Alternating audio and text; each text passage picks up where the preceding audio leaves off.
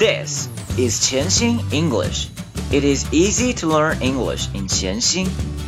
让我们每天一起前行。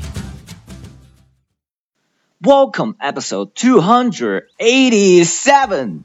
I am your host Brian. 今天我们将继续朗读 Don't Let the Pigeon Drive the Bus by Mo Willems。今天的鸽子悄悄地对你说：“Hey。” How about I give you five bucks? No fair. Hey, how about I give you five bucks? No fair. Hey, how about I give you five bucks? No fair. Hey, how about I give you five bucks? No fair. Hey, how about I give you five bucks? No fair. Hey, how about I give you five bucks? No fair. Hey, how about I give you five bucks? No fair. 图片三，How about? How about? How about? 怎样？图片四，I give you five bucks. I give you five bucks. I give you five bucks.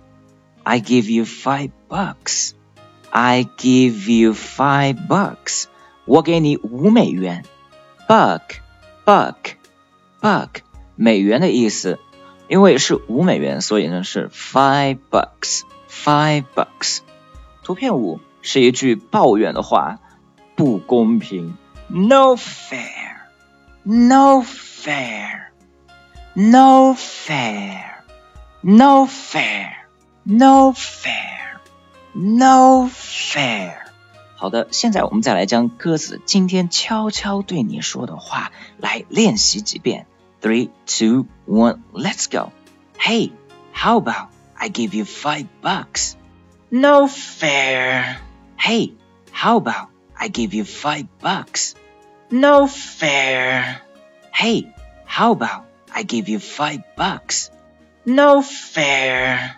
Hey, how about I give you five bucks? No fair.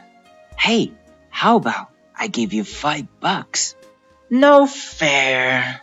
Hey, how about I give you five bucks? No fair. Alright, so much for today and see you around. 如果您觉得潜心英语对您有帮助，请将他的微信号分享给其他朋友，这是您对我们最好的鼓励。谢谢。